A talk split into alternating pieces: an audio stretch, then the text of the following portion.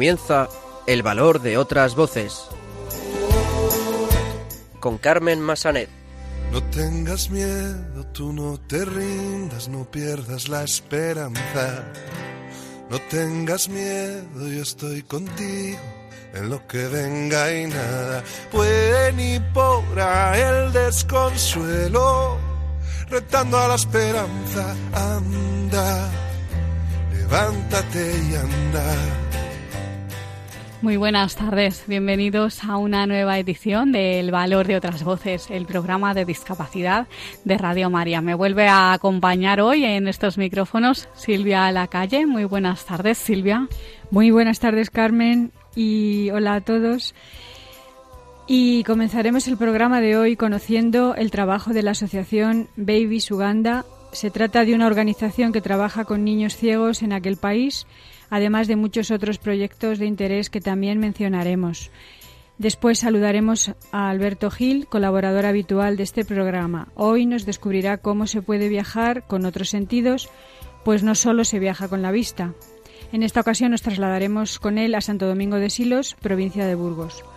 Los locutores del programa Conecta con nosotros de Radio La Barandilla nos traerán las últimas noticias sobre discapacidad y finalmente conoceremos las adaptaciones para personas con discapacidad visual y auditiva que se han llevado a cabo recientemente en la parroquia de Nuestra Señora de Guadalupe, en Los Realejos, en Tenerife. Comenzamos.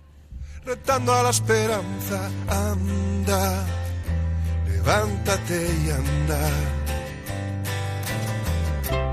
No tengas miedo, no desesperes, no pierdas la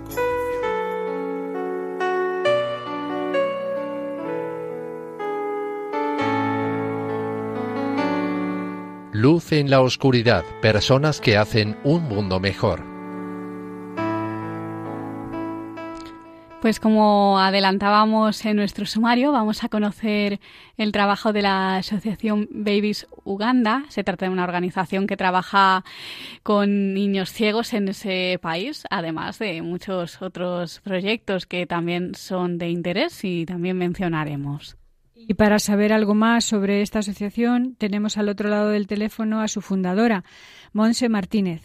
Muy buenas tardes, Monse. Hola, ¿qué tal? Buenas tardes. Buenas tardes. Hola, Monse, muy buenas tardes. En primer lugar, cuéntanos cómo nace Babies Uganda. Pues Babies Uganda nace hace ya más de 10 años. Eh, yo siempre había tenido o sea, me habían llamado mucho la atención los niños del tercer mundo, me da la sensación que son niños como que nadie se acuerda de ellos, a no ser la fotito que te ponen en Navidad, el niño con la lágrima, desnutrido, eh, como que me da la sensación que a nadie le importa lo que pasa allí, ¿no? Que para, yo sigo pensando hoy por hoy que es así, a muy poquitos les importa lo que ocurre en, este, en estos países. Y cuando, y entonces decidí irme allí y ver con mis propios ojos qué pasaba. Entonces me fui yo sola ya con, con tres hijos pequeños y bueno, con una historia personal que dices, madre mía, sabe que todo el mundo creía que me había vuelto loca, pero me fui. Quería ver qué pasaba allí, me fui y estando allí conocí a Remy, que es una mujer con una mujer ugandesa que sigue allí con los niños, que estaba con treinta y pico bebés en un sitio que lo cerraba por falta de medios. Y bueno, le dije, espérate, Remy, a ver si puedo hacer algo cuando llegué a España. Cuando me, me volví del aeropuerto casi me fui al banco a abrir una cuenta para ese mes empezar a poder mandar dinero así, ese fue el principio de Baby Uganda, ¿no? Que hasta hoy, vamos. Hasta hoy habéis seguido. Sí. Ah, claro, pero Uganda, ¿por qué? ¿Por qué Uganda y no otro Pues sitio? me daba un poco igual un sitio que otro. Lo que pasa que, bueno, pues yo iba a viajar sola y vi que había una ONG que había hecho cosas con el ayuntamiento de, de Pozuelo y Majadahonda. Yo vivo cerca, o sea, en, en, vivo en Boadilla, entonces llamé a servicios sociales, me hablaron bien de ellos y dije, bueno, pues allí me voy. O sea, me daba un poco igual un sitio que otro. Por eso fue Uganda. Bueno, pues eh, comentábamos pues que uno de vuestros proyectos es la escolarización de niños ciegos allí en ese país. Bueno, cuéntanos en qué consiste, cuéntanos con más detalle en qué consiste este proyecto. Sí, pues yo en uno de mis viajes conocí a Teddy y a Bosa, que es un matrimonio que tienen dos niños ciegos, y entonces decidieron en su momento pues abrir un una pequeña escuela, ¿no? Entonces, bueno, pues empezamos a involucrarnos con ellos porque la escuela es, o sea, es un sitio, un suburbio cerca de Kampala que, pues en unas condiciones todo lamentable. Y entonces, bueno, pues empezamos a involucrarnos con ellos y, intentar mejorar en todo lo posible su situación y a día de hoy pues los cambios han sido impresionantes, vamos, o sea, cada niño aquí sí que aquí sí que tienen cada uno, digamos, un padrino, cada niño son 26 niños, porque en el resto de cosas que tenemos no, o sea, quienes apadrinan, apadrinan, digamos, el proyecto en general, pero en concreto con los niños ciegos sí que cada uno tiene su propio padrino, digamos, que corre con todos los, sus gastos eh, anuales, tanto escolares como médicos, como lo que surja, ¿no? Y luego pues se han cambiado pues sus instalaciones eh, intentamos ayudar también a las familias de los niños que viven allí que son tan sumamente pobres que mm, se quedan algunos a dormir en el colegio, pero no porque el colegio sea un boarding school, es porque ni siquiera tienen dinero para pagar el transporte para ir a recoger a sus hijos. Entonces se intenta también ayudar a sus familias, no solamente a los niños. Claro, y a los niños, ¿qué se les enseña en ese colegio? Pues en este cole sus profesores, la mayoría de ellos son ciegos también, y pues eh, eh, es una escuela de, ahora mismo, o sea, es, un colegio, se les enseña como en un colegio de aquí, con sus máquinas de braille, eh, les compramos hace un par de años una máquina para que puedan imprimir en braille, con lo cual todos ahora pueden tener material para estudiar, cada uno con sus propios con sus propias hojas y sus propios libros. Mm, o sea, se, ha intentado hacer la vida más, un poco más fácil, ¿no? Porque ni siquiera tenían ni siquiera bastones para poder andar un poco por esos terrenos que son lo peor, vamos. Sí. Y pues su vida cambió bastante, la verdad. Eh, Monse, ¿y la ONCE ha colaborado con, contigo, con vosotros en este proyecto? ¿Te ha ayudado? Pues alguna vez nos ha dado algún bastón para llevarnos y algunos es que no sé cómo se llaman, ah, es, una cosilla para que aprendan a escribir que son como punzones. Ah, las pautas, sí, la clásica pauta. y algún balón de, estos que hacen ruido para que puedan jugar. Sí. y, y, ahora mismo, eh, ¿qué posibilidades de futuro ves tú que tiene un niño ciego en Uganda? Pues las posibilidades que tiene cualquier niño con alguna discapacidad en, en Uganda es Mm, a ver, tiene muchísimas dificultades. Tiene dificultades un niño que no tenga alguna discapacidad. Claro, sí. Pues niños con discapacidades pues están muy apoyados, o, sea, porque decimos, tenemos 26 niños ciegos. Es que no hay más niños ciegos, pues probablemente los haya, seguro. Pero es que lo más seguro también es que ni siquiera les hayan sacado en su vida de sus casas. O sea, que es así de crudo. claro, porque ellos eh, en esos países, pues cuando nace un niño con discapacidad, lo ven mm, prácticamente como un castigo, ¿no?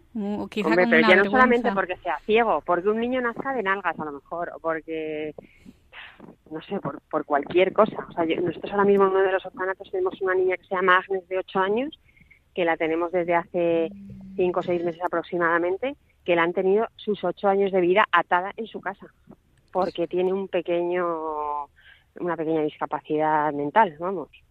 Entonces, pues, pues así, así de, difícil es todo.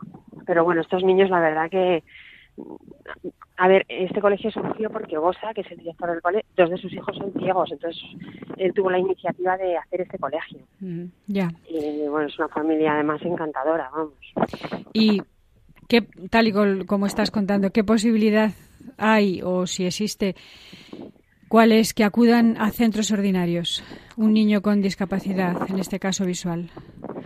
Pues se va a intentar, se va a intentar con alguno que pueda eh, para en secundaria. En primaria están todos en ese colegio, pero en secundaria van a intentar, eh, van a empezar a, o sea, van a ver si pueden si pueden incluir a alguno de estos niños en, una enseñanza como la que puedan tener un niño evidente, vamos. Sí. Lo que pasa es que todavía no hemos llegado a ese punto, pero vamos, se va a intentar. Sí. Porque son, son niños preparados que están, o sea, que están acabando primaria y, que podrían o sea, no tienen las facilidades que tienen aquí. O sea, aquí yo yo cuando estoy allí digo, o sea, es un un niño ciego en España no puede tener más suerte aquí con la ONCE, porque yo he visto cómo trabaja aquí la ONCE y madre mía, o sea, es que me gustaría tener esto allí, pero no lo tenemos lamentablemente, entonces no sé lo difícil que va a poder ser mm, todo esto que queremos hacer. Hasta que claro, las administraciones públicas, el gobierno del país, eh, ¿colaboran no en no, para nada, para nada, no, no, no, no. Nada, no, no, no, no colabora, no. No, pone, no nos pone pegas, sí hacemos cosas, pero tampoco nos ayuda en nada. En Uganda hay un dictador ahora mismo desde hace más de 30 años y, bueno, la situación política pues es, es difícil. Has dicho que tenéis ese un orfanato y un colegio, has dicho. Mira, tenemos dos orfanatos, sí, Calla House, la Baby's Home. El 4 de febrero inauguramos, ya dejamos inaugurado un colegio para más de 300 niños. Tenemos una clínica también de cirugía menor y partos y tenemos una clínica dental también en el centro del Tebe y trabajamos también en una de las islas del lago Victoria que se llama Cinga, que es una de las islas pobladas más, pobres del planeta, le llaman el cuarto mundo, que hay con otra ONG que trabaja con nosotros que se llama World Project, que es de médicos, pues también se hizo una pequeña clínica y un, y un colegio pequeñito también bueno, pues y luego siempre que podemos intentar, si no, si podemos ayudar en algo que no tenga que ver con nosotros y nos piden una llamada de auxilio entre comillas, digamos, pues también lo hacemos. Hay un par de operaciones que solemos financiar también en un hospital traumatológico que se llama Corsu. Y pues acabamos de ahora mismo de, pagar una operación a un niño de cinco años que le amputaron una pierna y se le va a pagar pues la operación, la prótesis, o sea, siempre que se puede y tenemos medios económicos, pues si tenemos alguna llamada de algo que podamos hacer, lo hacemos. Eh, ¿Cada cuánto vas eh, por allí a, visitarlos? Pues voy cada cuatro meses. Eh, me voy ahora el 22 de septiembre y he estado hasta junio allí. Volví en junio y me vuelvo a marchar el 22 de septiembre. Voy cada cuatro meses, no voy, voy entre dos y tres semanas porque hay que, pues hay que visitar los proyectos y todo, pero el trabajo duro está aquí, no está allí. Eh, ¿Cuál es tu pues, trabajo? ¿Tú tenías alguna relación con la discapacidad anteriormente? Ninguna, ninguna, ninguna, Yo conocí este colegio andando por allí buscando y conocí este matrimonio y así fue, o no tenía ninguna relación. Sí es verdad que visitaba a menudo un colegio de discapacitados que hay en el centro de Entede, pero como visita habitual, o sea, no, con, no estábamos involucrados con este sitio eh, en tema de ayuda, me refiero, ¿no? Pero no había tenido nunca ningún nada, o sea, no, no, sabía nada acerca de discapacidad. Claro. ¿Hay alguna anécdota así? Tenemos pues en uno de los orfanatos un niño, un pequeñito que se llama Michael, que tiene parálisis, parálisis cerebral, que tiene dos añitos, que le cogimos de bebé, bebé, bebé. Y, y, le tenemos. Y ahora la niña esta que os comentaba antes, Agnes, que es una niña de 8 años, la tenemos también desde hace 6 meses, que también tiene una discapacidad. Mm.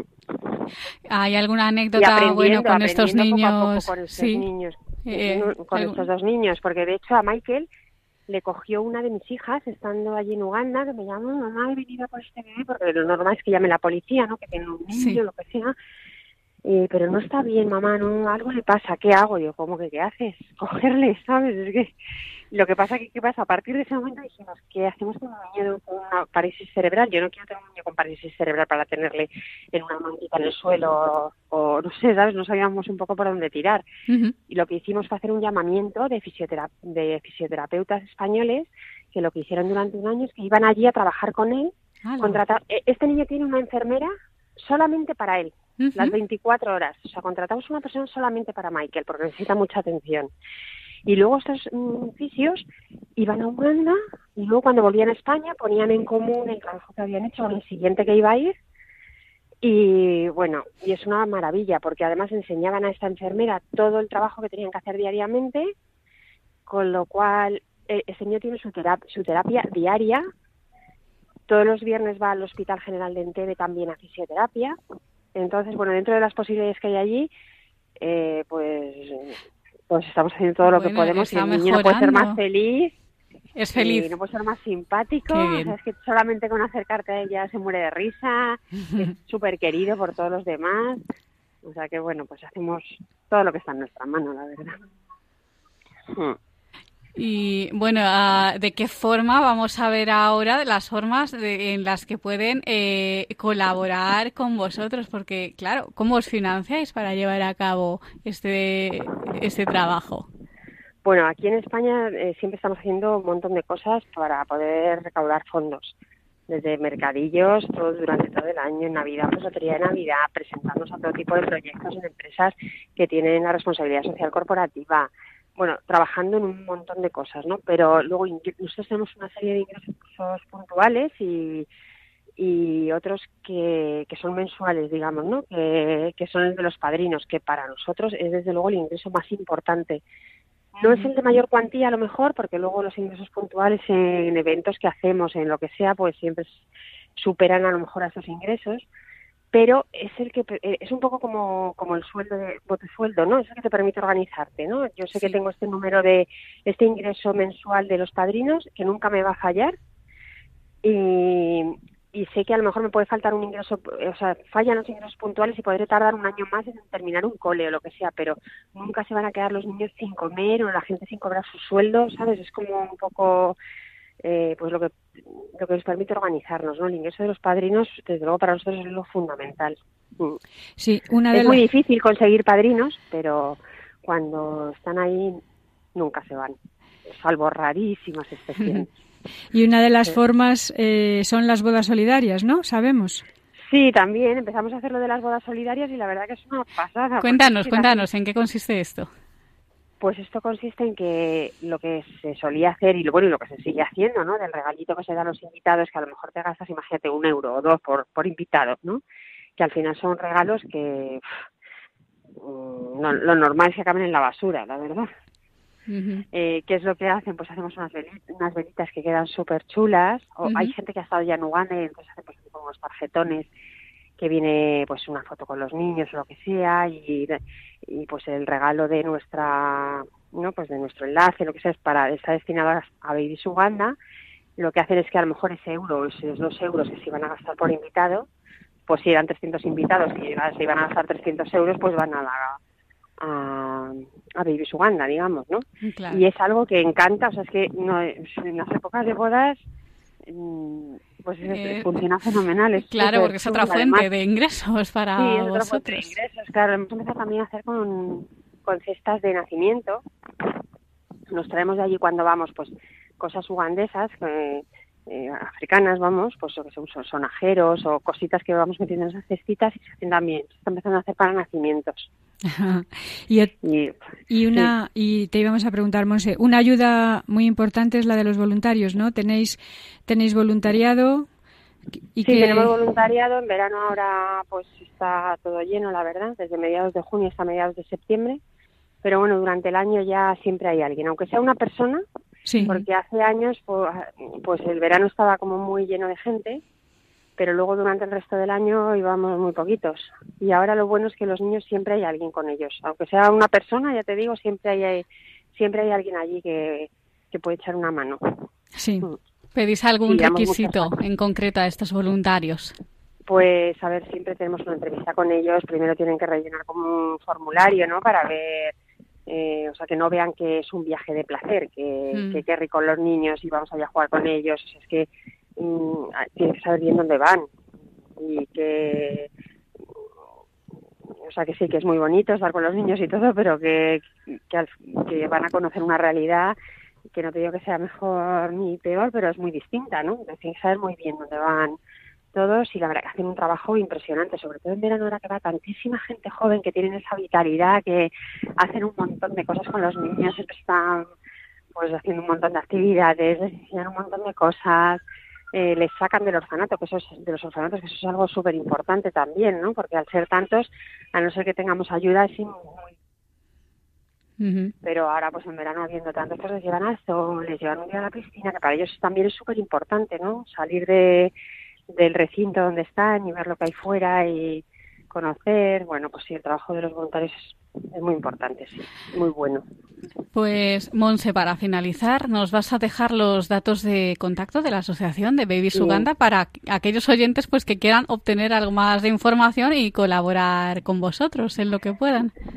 Sí, pues mm, eh, se tendrían que meter en nuestra página web que es www.babysuganda, las dos con B y con I latina, babiesuganda.org. Y ahí vienen todos los datos, vienen mm, los números de teléfono, todos los datos de, los datos de contacto, está todo ahí. Y toda la información viene amplia, totalmente ampliada en vuestra web. Pues Monse Martínez, fundadora de la Asociación Babies Uganda, muchísimas gracias por estar con nosotros y por ayudarnos pues a difundir eh, este proyecto tan bonito que tenéis. Muchísimas gracias a vosotros. Yo siempre lo digo, todo lo que sea darnos difusión os lo agradecemos un montón. Así que encantada de, de haber hablado con vosotros y haberos conocido. Que bien, un abrazo muy fuerte, Monse. Sí, un abrazo. Adiós. Hasta luego. Adiós.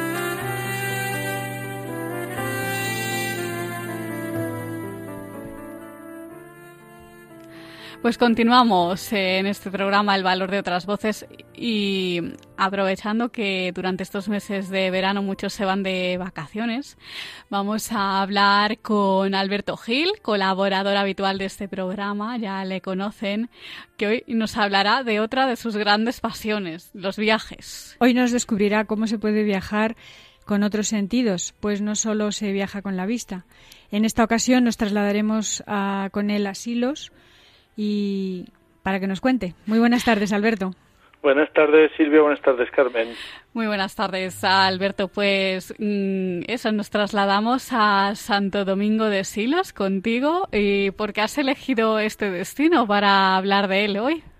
Bueno, Santo Domingo de Silos creo que es un lugar emblemático de la Edad Media, un lugar de esos que te trasladas en el tiempo y que bueno pues en este programa pues la espiritualidad se siente muy de cerca en este monasterio sobre todo cuando uno puede escuchar a los monjes benedictinos cantar en eh, bueno las distintas oraciones vísperas completas o maitinis y bueno pues lo que es el, el propio monasterio y el entorno de, de, Burgos, no solo con Santo Domingo de Silos, sino con Lerma, Covarrubias.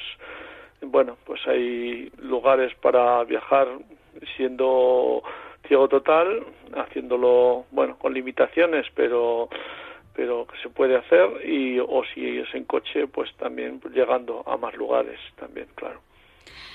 Bueno, pues vamos a ver cómo se puede viajar efectivamente con los otros sentidos, eh, los sonidos que pueden destacarse, pues lo que comentabas tú, los eh, cantos de los monjes del monasterio, pues mm, lo vamos a escucharle un poquito, vamos a pedirles eh, que cierren los ojos un momento, no se fijen en nada más, concéntrense y vamos a escuchar ese sonido.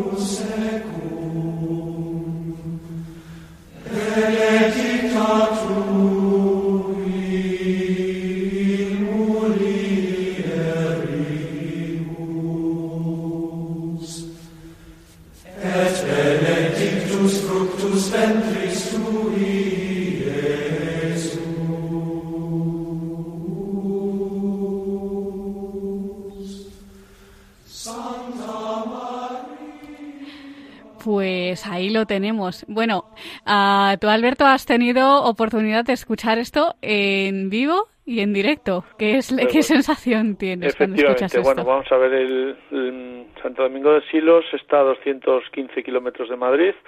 Se puede ir en autobús hasta Lerma y de Lerma a Santo Domingo de Silos, pues en un taxi que no hay, eh, no, hay, hay, muy poquitos kilómetros. Es, eh, y a partir de ahí, pues bueno, hay un hotel que está al lado del monasterio porque sí que creo que se puede dormir incluso en el propio monasterio, pero bueno, yo iba acompañado con, con otras dos amigas y entonces, bueno, pues eh, quedamos en, un hotel enfrente y en el monasterio pues se visita el claustro con lo que es la tumba de Santo Domingo, con lo que es el ciprés que hay eh, milenario eh, y con los capiteles pues que, quedan todavía. Y incluso hay un capitel una réplica de un capitel que nos deja tocar eh, pues para hacernos idea ¿no? de, lo que eran los motivos de, de, los capiteles. Como sabemos en la Edad Media la escultura era algo más que arte era una manera de pedagogía y de hacer llegar al pueblo eh, las, las santas escrituras. Y a partir de ahí pues el momento mágico de escuchar a los monjes que pues se puede hacer en las distintas fases de la oración como en la Edad Media eh, yo recomiendo que sean completas, que es a las 10 de la noche, porque el de vísperas, que es a las 7 de la tarde, está muy masificado. Hay mucha gente por, por la atracción que tiene el escuchar los cantos. Entonces yo recomiendo que si se va, se vaya al de completas, bueno, que es a las 10, o el de maitines, pero el maitines es a las 6 de la mañana y es más, más fácil lo de completas. Y la verdad que es muy emocionante escuchar esta música en directo, sobre todo cuando estás allí sentado en, en, la, en, la, iglesia y escuchas pasar a los monjes por tu lado que van cantando a la vez que van andando y uno se, se los imagina pues como hemos visto en las películas y como bueno como debe de ser así con su, su imagen con sus hábitos eh, en fin la verdad que es muy muy muy emocionante bueno, y en cuanto a sabores, la gastronomía que podemos encontrar ahí, ¿qué tal es? Bueno, pues, pues como no, la gastronomía de Burgos, eh, pues los asados de cordero, eh, el queso, la morcilla, bueno, eh, una gastronomía muy contundente, rica, pero también auténtica, ¿no? va todo, un poco ligado todo, ¿no? Lo que es la piedra, lo que es la sobriedad castellana, lo que es la fuerza de, del espíritu castellano pues se refleja también en la, en la gastronomía.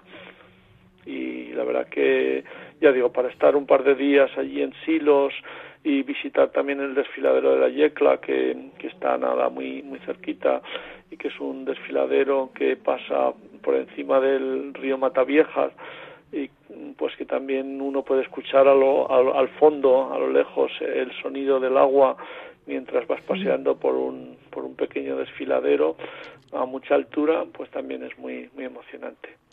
A mucha altura, ¿de qué altura hablamos? bueno, pues no sabría yo si pueden ser 500 metros o así, sí, sí, es, muy, mucha altura, sí, sí. ¿No te dan miedo las alturas? no, no, no, no hay miedo a las alturas. Está muy protegido, eso sí que es verdad que es un pasillo que está vallado y que hay trozos que hay que ir de lado porque porque pega la piedra de la, pared de piedra con, con, lo que es la valla pero está muy muy protegido y, ya digo se, se llega andando incluso nosotros que fuimos sin ver pues pudimos hacerlo porque está pues no sé a 10 minutos andando de, del, del centro del pueblo que es donde está el monasterio y, vale la pena pasear por ese desfiladero que, que son a lo mejor eh, también 700 metros, así es un paseo corto, pero que la verdad que se hace se hace muy muy sensorial por eso, por el vacío, por la sensación del silencio, por el sonido del agua, por el viento y por el tacto también de la piedra que uno, que uno va tocando. Qué bien. Bueno, es un viaje sensorial, es un viaje sencillo, como digo, porque está más o menos cerca de Madrid y además, bueno, si, si uno no tiene la posibilidad de desplazarse a otros lugares, pues allí en el propio Santo Domingo de Silos, más allá del monasterio, el, el pueblo pues tiene también pues algún otro atractivo, pues como un museo de los sonidos, que bueno, es un poco engañoso porque uno piensa que que va a escuchar sonidos de, del mundo, pero realmente son instrumentos musicales del ah. mundo que están puestos en vitrinas y que no se pueden tocar ah, y que no suenan tampoco, pero bueno. ¿No suenan? No suenan. Vaya, pues sí. Esta es la paradoja del, turismo, al menos cuando yo estuve hace, hace cuatro años, eh, de las mismas maneras que entramos salimos. Claro, porque engaña un poquito. claro, el Museo de los Sonidos del Mundo uno piensa que vas a poder escuchar cosas, pero no, lo que, lo que hay son, son instrumentos musicales de distintos sitios del mundo pero que no que no suenan o sea que pero bueno si alguien tiene curiosidad también en el propio monasterio hay una botica de, de cerámica de Talavera con los, los típicos tarros eh, y también hay un museo de arte medieval en fin ya digo que para para pasar el día eh, se puede hacer y luego ya si se dispone de movilidad, pues Covarrubias y Lerma está muy cerquita. ¿Lo recomendarías entonces el viaje? Sí, sí, lo recomiendo al 100%, eh, tanto viendo por lo que supone de historia, de paisajes, y de sensaciones y sin ver pues también sobre todo por la emotividad que tiene el escuchar a los monjes benedictinos en directo. Porque sí que es verdad que hay muchos discos que los, los propios monjes sacaron que se ha escuchado en películas en series pero el hacerlo en directo cobra un plus de autenticidad que es muy emocionante Alberto Gil, escritor, colaborador habitual de este programa, muchísimas gracias por ayudarnos a ver cómo se puede viajar con otros sentidos y bueno, contarlo con esa pasión. Pues estupendo, un placer y hasta la próxima. Un abrazo. Un abrazo.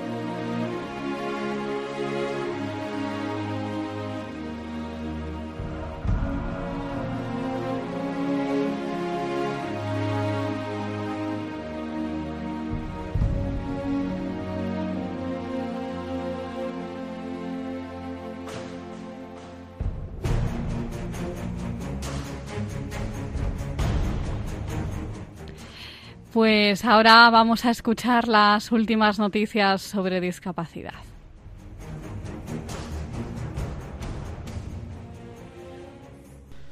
Buenas tardes. Los locutores de Conecta con nosotros de Radio La Barandilla os traemos esta semana a Radio María las noticias sobre discapacidad. Me acompaña Francisco y yo soy Fe. Comenzamos.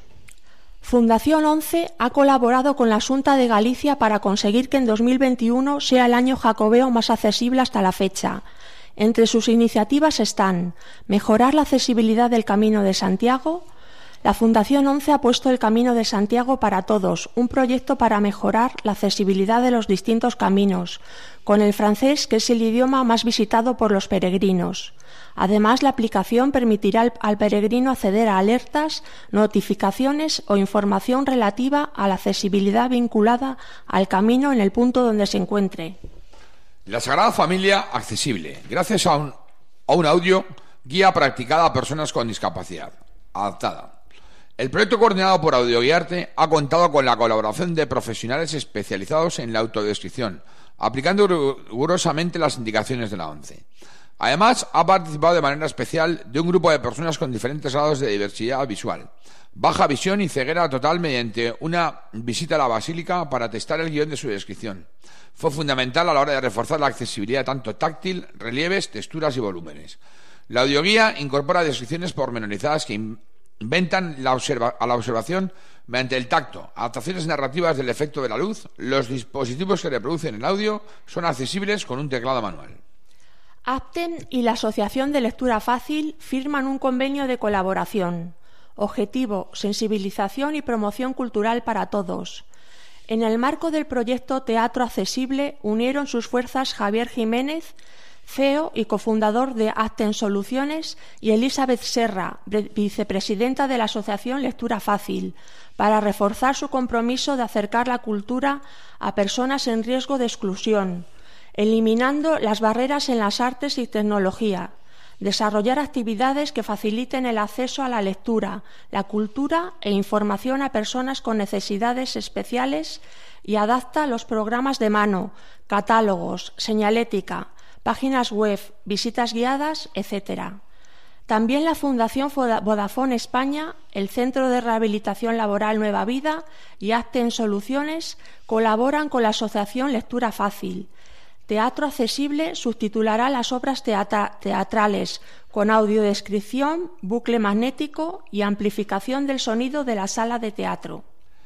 Javier García y Sandra Timón, ambos con discapacidad, reciben el Premio Nacional de Juventud. La vida de Javier, de 28 años, y la de Sandra, de 25, ha sido una carrera de superación constante. Si una discapacidad te cambia la vida, dejar de escuchar y de ver en la adolescencia es una gran piedra en el camino que lo que, lo que dicen ambos que tienen esas limitaciones. Además, han sido reconocidos por el Ministerio de Sanidad, Consumo y Bienestar Social a menores de 30 años por su lucha constante. El CERMI exige a los ayuntamientos regulaciones que prohíben el estacionamiento de vehículos de movilidad personal. Exige a los ayuntamientos que hagan ordenanzas municipales que prohíban la circulación y, y estacionamiento de patinetes eléctricos y vehículos de movilidad personal. Han colonizado las grandes ciudades, tanto que ya es una cuestión de seguridad pública, que pone en peligro a peatones, especialmente las personas con discapacidad, mayores y niños. Este tema requiere una normativa local exigente, que se cumpla. También el CERMI reclama al Gobierno de España la modificación del Reglamento General de Circulación y el Reglamento de, de Vehículos, que sean obligación en todo el país, sin excepciones. El Ministerio de Cultura anuncia la convocatoria de ayudas al cine para 2019 con medidas inclusivas para la mujer y discapacitados. Dentro de las novedades destaca la obligación de contar con al menos una persona con discapacidad. El Ministerio de Educación ha autorizado la ayuda de 35 millones de euros y en el que se incluye con la obligación de contratar a una persona con un 33% de discapacidad o el que otorgan a películas con mujeres si se quiere acceder a las ayudas de un máximo de un millón. Con esta medida se pretende la integración de personas con discapacidad y mayor presencia de las mujeres. 2019 Congreso Internacional Tecnología y Turismo para la Diversidad. En Málaga, entre el 23 y el 25 de octubre, será este congreso organizado por la Fundación ONCE.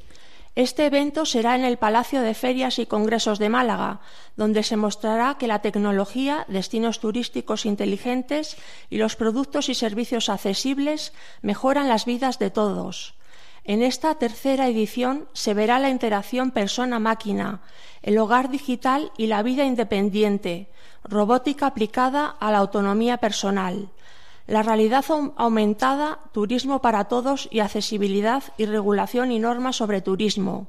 Cuando finalice el plazo, las comunicaciones se, colgarán en la web y las mejores serán publicadas en la revista sobre accesibilidad y diseño para todos, DACES. Así se favorece la integración e inclusión de las personas con discapacidad. Habrá mesas y ponentes del Congreso se abordará el tema del Camino de Santiago accesible y los videojuegos accesibles. También los niños con discapacidad tendrán un mejor juego libre. Se destaca la presencia de Inmaculada Placencia, experta senior en discapacidad e inclusión en la Dirección General de Empleo, Asuntos Sociales e Inclusión de la Comisión Europea. Ella intervendrá en la mesa Tendencias Internacionales para exponer los avances europeos en discapacidad y accesibilidad.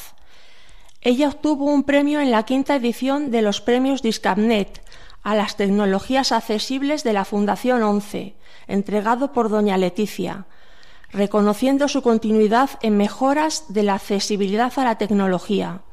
Víctor Calise hablará de las estrategias para que Nueva York sea más accesible. También el doctor Christopher M. Lee participará. Él fue el fundador y director del mayor centro de investigación y servicios en educación superior en los Estados Unidos. El CERMI proporciona a la ONU una relación de buenas prácticas en materia de acceso de personas con discapacidad a la justicia. El Comité Español de Representantes de Personas con Discapacidad, CERMI, destaca entre las buenas prácticas las siguientes. El derecho a la justicia en igualdad de condiciones. Justicia gratuita y que las personas con discapacidad formen parte de esos tribunales. Redactar sentencias en lectura fácil. Y mejoras para personas sordas en el acceso a la justicia.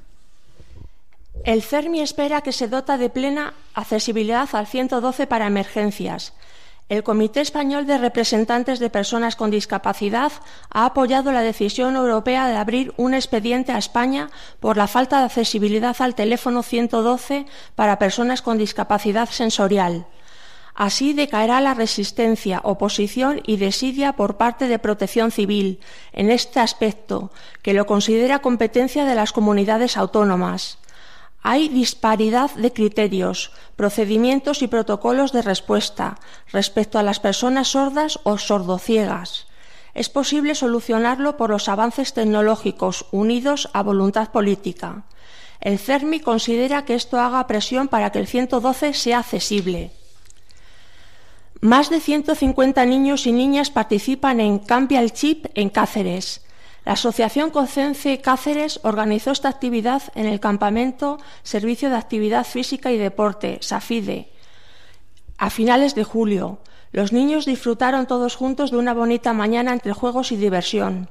Se dividió en dos grupos. Los que tenían entre 5 y 7 años se divirtieron con cuentacuentos y pinturas y los que tenían entre 8 y 12 años pasaron la jornada disfrutando de deportes adaptados como el baloncesto en silla de ruedas, pinturas y el fútbol chapas.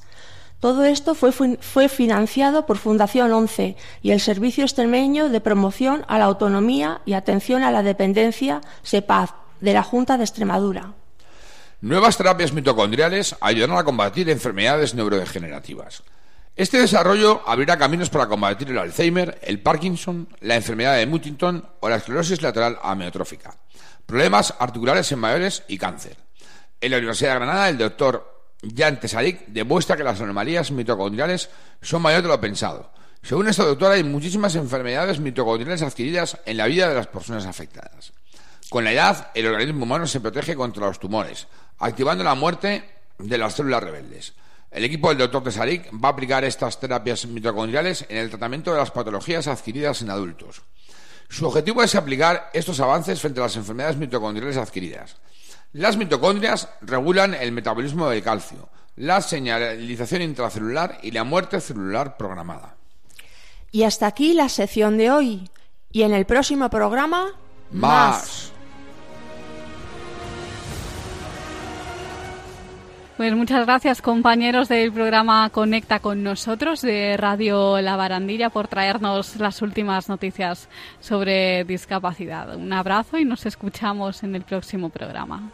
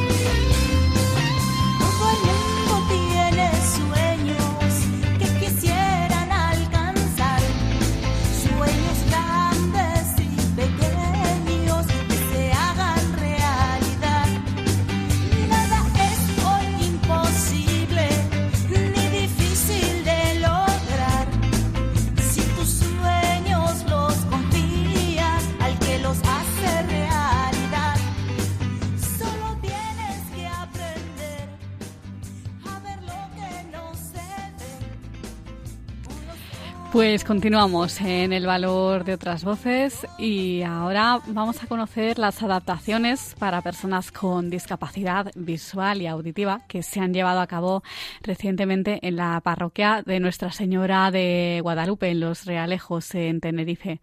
Para ello vamos a hablar con su párroco, con don Gabriel Benítez. Buenas tardes, Gabriel. Hola, buenas tardes pues nos alegramos de tenerle con nosotros en el programa.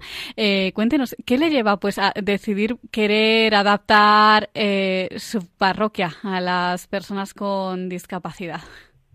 Bueno, se, lleva realizando desde el año 2015 un pequeño proceso eh, con motivo de mm, sensibilizar a las personas que forman parte de, de la comunidad con realidades, objetivos y sobre todo también con justificaciones en torno a, estas personas que carecen muchas veces de cariño, de medios, de adaptaciones en los centros y en los espacios y sobre todo también en los templos parroquiales. Entonces, pues desde el año 2015 empezamos una acción pastoral con el nombre de Guadalupe Accesible y fuimos poquito a poco dando pasos como por ejemplo algunos que puedo citar ahora en concreto como puede ser eh, la colocación de los bucles magnéticos en todo lo que es el circuito del templo, Después también solicitamos varios estacionamientos para las personas con discapacidad. Dentro del mismo templo colocamos eh, unos espacios exclusivos señalizados para ellos y ahora nos hemos lanzado con, pues, con esta idea de, del sistema braille eh, gracias a la oportunidad que se, se, nos dio de conocer a la Asociación de Ciegos Españoles Católicos. ¿Cómo los conoció pues, usted? Pues mira, a través de internet, porque estábamos un poco siguiendo las líneas de una guía para discapacitados que realizó el Arzobispado de Madrid. Eh, y entonces a partir de ahí eh, empezamos a leerla y vimos otro enlace que había al lado y me puse en contacto con ellos y ellos me han facilitado no solamente el material que ya lo tenemos en casa, sino también la posibilidad de que seamos parroquia receptora que podamos acoger y ayudar a estas personas que necesitan pues acercarse al Evangelio y a los medios pues de una manera más, más fácil, más accesible para todos. Y bueno, pues esa información se la pasé al arcipreste, que es el que va a realizar las gestiones con nuestro obispo para ver si está interesado en que nuestra diócesis pues tenga pues eh, esta digamos este, este desarrollo de esta, de esta acción. Concretamente, ¿qué materiales se van a encontrar las personas ciegas que les visiten? Pues tenemos todos los ciclos litúrgicos, todos los leccionarios de los ciclos litúrgicos en braille. Entonces, nosotros tenemos aquí en la parroquia una chica que ya está interesada en conocerlo para un poco orientarnos a nosotros y a ver si ella sirve de cauce para ir localizando a, a las personas que tengan esta discapacidad y que sean católicos o que por lo menos que quieran asistir al culto y participar en la vida comunitaria parroquial y orientarlos en esa línea, que ellos mismos también sean instrumentos que vayan llamando a otras personas y se vayan incluyendo. Pero sí, gracias a Dios, pues la posibilidad que nos ha dado esta asociación de tener estos materiales, pues nos ayuda mucho, porque claro, desconocíamos que existieran estos leccionarios adaptados a, a estas personas. Y bueno, aquí tenemos a nuestra compañera Silvia, le va a saludar también, que también le quiere hacer algunas preguntas.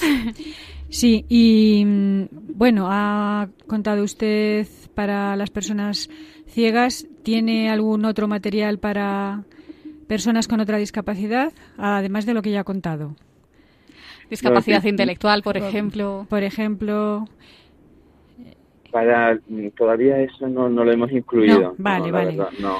estamos dando pequeños pasitos. No queremos tampoco arriesgarnos mucho porque los medios que tenemos, tanto humanos como materiales, son limitados. Entonces, pues poquito a poco vamos dando pasos conforme se vayan estabilizando y veamos que tiene garantías de futuro, ¿no? Claro. Para no estar... claro, pero proyectos con personas con discapacidad, en este caso intelectual, como ocurre pues en Madrid, en otras ciudades, todavía no tienen, ¿no?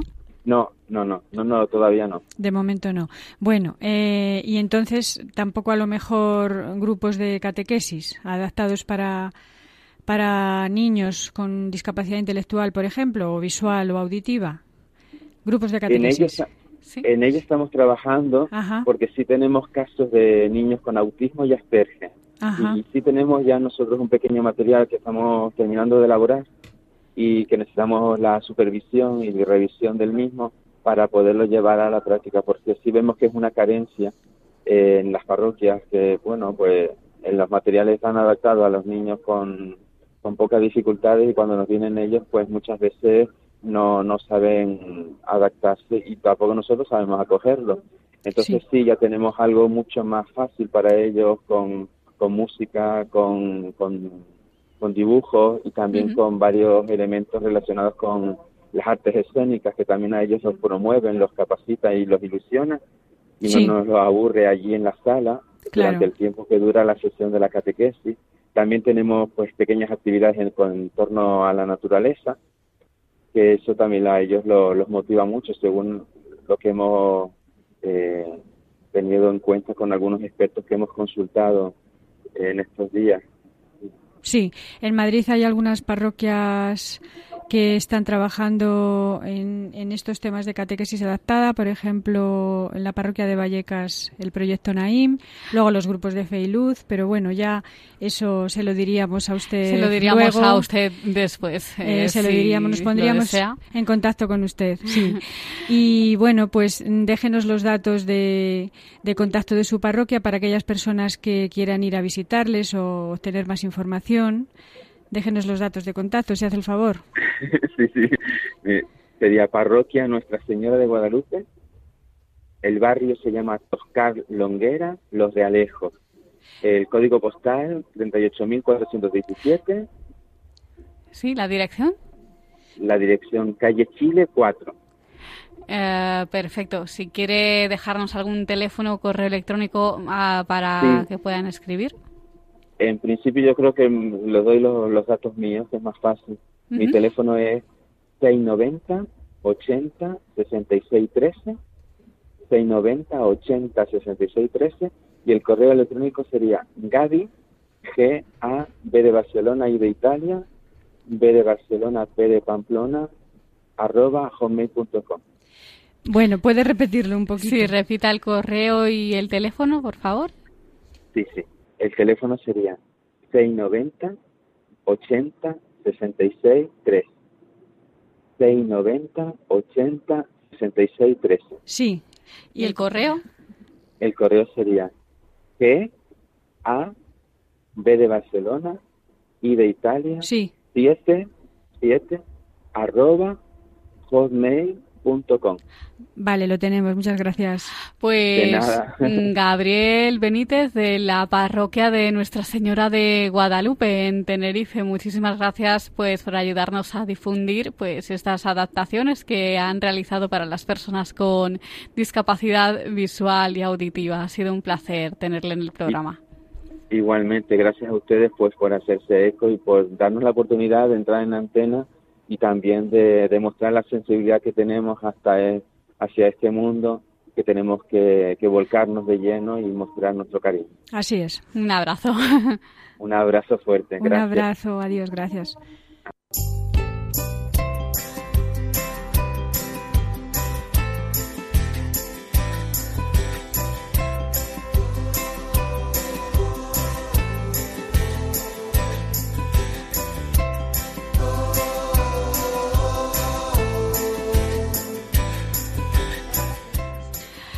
Pues hasta aquí llega esta edición de El Valor de otras Voces. Les recordamos nuestras formas de contacto. Nuestras formas de contacto son las siguientes. Eh, la dirección del correo electrónico, el valor de otras voces arroba radiomaria.es, el valor de otras voces arroba radiomaria.es y el teléfono de nuestro contestador es el 91 153 8570. Pues muchas gracias Silvia por estar un programa más con nosotros. Gracias a ti y a todos nuestros oyentes y hasta el próximo día. Hasta el próximo día, claro que sí. Un abrazo para todos nuestros oyentes. Nos escuchamos en 15 días. No dejes que envejezca un solo sueño, cosido alguna almohada, anda, levántate y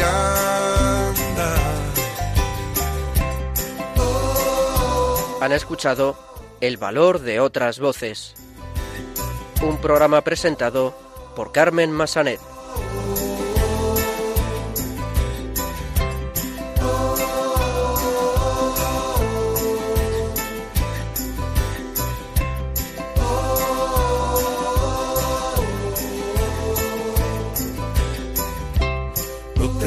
Miedo, yo te sujeto, solo confía y salta.